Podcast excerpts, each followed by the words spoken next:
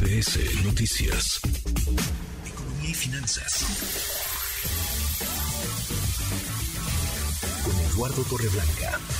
Lalo, qué gusto. En serio que me da mucho gusto recibirte acá en cabina hoy. ¿Cómo estás? Me da mucho gusto. Nos escuchamos todas las tardes, pero me da mucho gusto saludarte acá gracias, Manuel. En, persona, mi querido Lalo, la Fed, la tasa de interés y Banco de México, que también también toma decisiones el día de le tocaba eh, la carta al Banco de México que ya había anunciado a través de la gobernadora del Banco Central Mexicano de que era probable que tomaran la decisión de mantener una pausa, de abrir una pausa en el incremento en tasa de interés.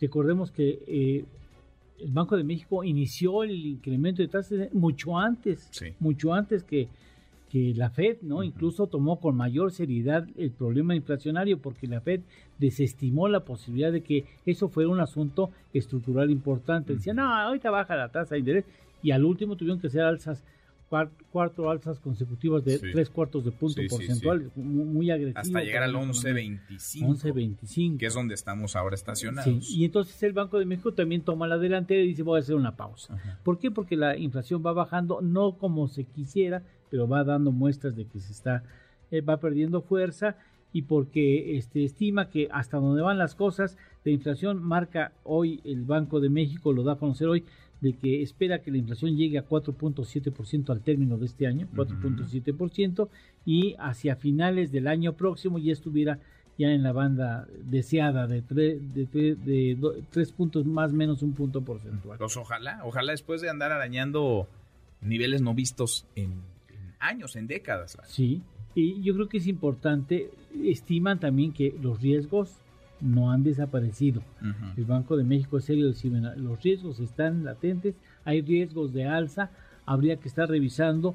Dice, los pronósticos para la inflación general baja, pero la inflación subyacente se mantiene prácticamente igual, en terrenos de 5%, esperan hacia finales de eh, este año la subyacente en 5%, que es la que marca la tendencia, y me parece que está actuando de manera responsable no lesiona innecesariamente la actividad económica porque encarece el dinero y en esa medida pues baja también la actividad económica y todo indica que hacia finales de este año Estados Unidos sí pudiera incurrir en una baja económica que indudablemente nos afectará ya el año entrante. Sí, sí, sí, pero ya traen más broncas que acá, ¿no? Sí, mucho más. Allá traen más broncas. Sí, las broncas allá son mayores. Entonces, buena noticia por lo pronto esta decisión de Banco de México de no moverle a la tasa de interés. Se queda en 11 en 11.25, Lalo. Tenemos tenemos Claro que sí, un asunto que tenemos que vigilar.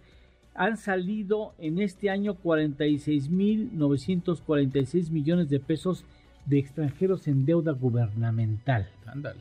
Es importante tomando en cuenta que tienes un diferencial de tasas muy amplio.